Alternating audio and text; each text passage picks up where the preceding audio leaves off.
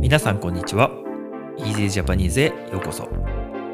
この番組では毎日の出来事や旬なトピックを少しだけゆっくり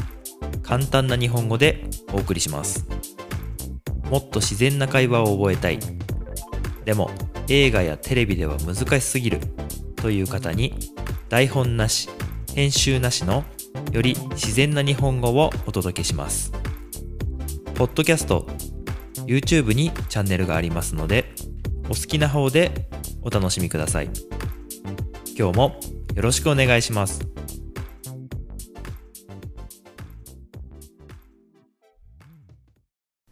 はい皆さんこんばんは。今日は11月10日水曜日です。今日の天気はまあ晴れでしたけど風がすごい強くて山の方はね雨降ってたような感じでしたね今日はあのちょっと出かけてですね仕事で遠くに出かけましてだいたい車でえー、っと2時間半くらいですかねかかるところまで行ってで仕事してね写真を撮って帰ってきました。で、えー、その時にね高速道路を使いましてなので、えー、高速道路のお話をしたいなと思います。え、日本ではですね、あと、まあ普通の道路と、で、あとは高速道路、まあ2種類あって、まあ高速道路にもいろいろ種類がありますけど、うんと、まあ基本的にはね、普通は、えっ、ー、と、お金がかかるようになっています。あの、一部ね、あの、場所によっては高速道路なんだけれども、お金がかからないっていうようなところもあったりしますけど、基本的にはお金がかかる。そして、えっと、まあ、あのね、料金所っていうのがあって、まあ、インターチェンジですね、のところに料金所があって、えっと、まあ、そこでチケットを取って、で、まあ、どこかまで走っていって、また別のインターチェンジで、えー、高速道路から降りる、高速道路から出るときに、まあ、お金を払うっていうような、まあ、仕組みになっていて、その走った距離によって、まあお金が決まるみたいな感じなんですけど、まあ多くの人は、えっ、ー、と、そのチケットを取ってお金を払ってっていうのがまあ大変なので、えっ、ー、と、自動でね、お金を払ってくれるシステムというか、えー、クレジットカードとかでね、登録しておいて、まああの、後で、あの、お金が引き落としされるっていうシステムを、まあ、つけてる人が多くて、まあ、ETC っていう、まあ、システムになりますね。なので、まあ、ETC カードっていうのを入れて、えっ、ー、と、まあ、やるんですけど、まあ、日本のシステムはそんな感じになってます。で、まあ、大体、日本は普通の一般道、普通の道路は、大体まあ、50キロの道路が多いですね。50キロ制限、時速50キロ制限の道路が多くて、高速道路は80キロの道路と100キロの道路があります。なので、えっと、まあ、ちょっとね、僕の感覚では、あの、ヨーロッパとかも行くんで、その感覚としては、すごくこう、速度制限が厳しいというか、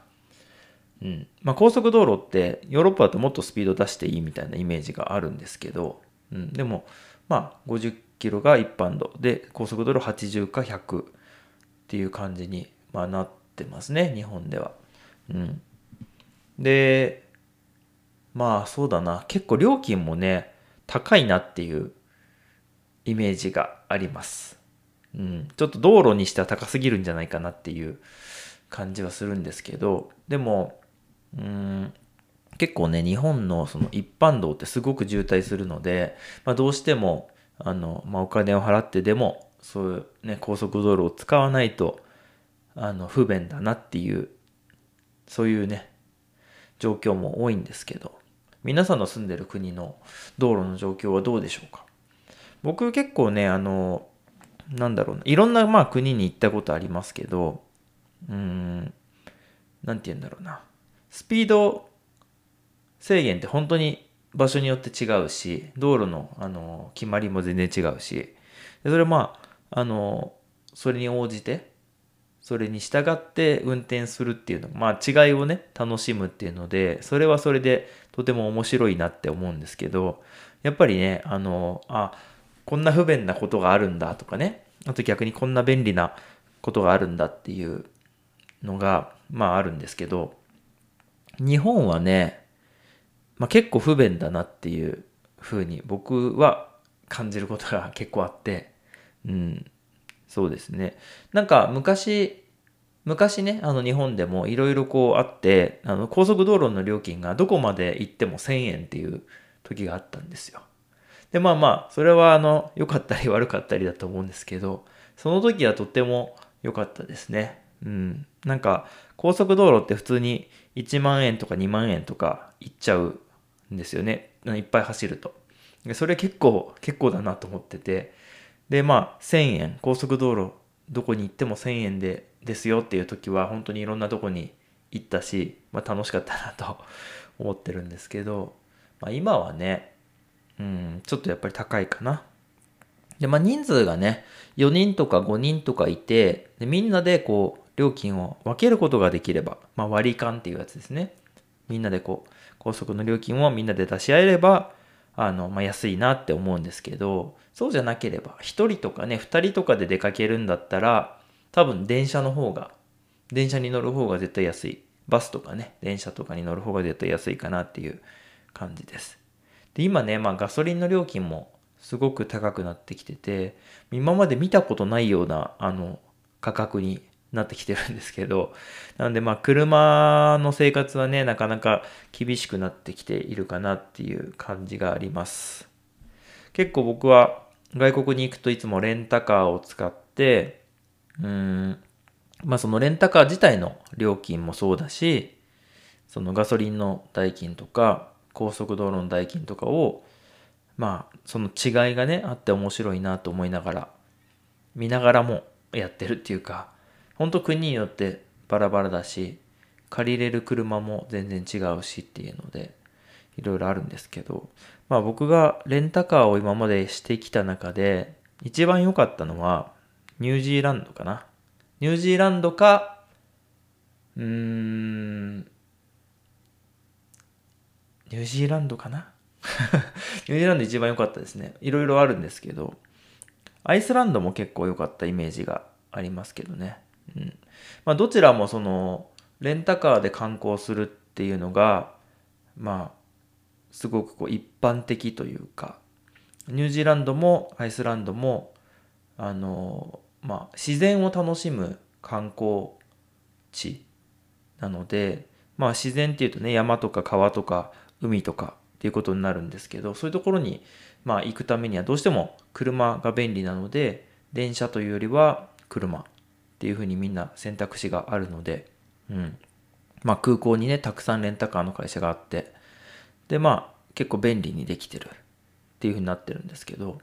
うん。まあ日本でもね、結構レンタカーしてる外国の方よく見かけますけど、うん、どうなんでしょうね。僕もまあ友達と一緒にいろいろ巡ったりとか、日本でもしたことがありますけど、どうだろうな。まあ便利だとは思うんですけど、日本は結構電車とかバスとかがすごく便利ですし、あとは道路のね、標識が基本的には日本語なんで、まあちょっとちっちゃい字でね、ローマ字で、あの、ローマ字表記、英語表記というかね、あるんですけど、基本的には日本語で書かれてるので、ちょっと難しいんじゃないかなっていう気はしますね。うん。僕も、やっぱり英語で車を運転できる国はいいなって思いますけど、そうじゃない国、例えばタイとか、うーん、ベトナムとか、そういうちょっと文字が違うっていうか、言葉が違う国に行ったら、ちょっと、なんていうか、身構えてしまうっていうかね、うん、緊張するし、ちょっと怖いなって思うところはありますけどね。うん。皆さんはどうでしょう？旅行に行くときに、まあ今あんまり旅行できないかもしれないですけど、旅行行くときは車、車派ですか？電車派ですか？そういうのなんかコメントいただけたら嬉しいなと思ってます。はい。まあ最近あの、僕もね、遠くに出かけることが少なくなってきたので、あんまりね、あの、車を使うこともないし、電車を使うことはもっと少ないし、っていう感じなんですけど、まあ、皆さんの国のそういう交通、交通事情というかね、交通っていうのは電車とか車とかのその、そういうことのこと、まとめた言い方なんですけどね、交通事情を教えていただけたら嬉しいなというふうに思っています。はい。ということでね、えっ、ー、と、今日は高速道路と、えっ、ー、と、交通事情のお話をしました。また次回もよろしくお願いします。ではでは。今日も最後まで聞いていただいてありがとうございました。この番組は毎日の出来事や旬なトピックを少しだけゆっくり簡単な日本語でお送りしています。ポッドキャスト、YouTube のフォロー、チャンネル登録をお願いします。それではまた次回の Easy Japanese でお会いしましょう。ではでは。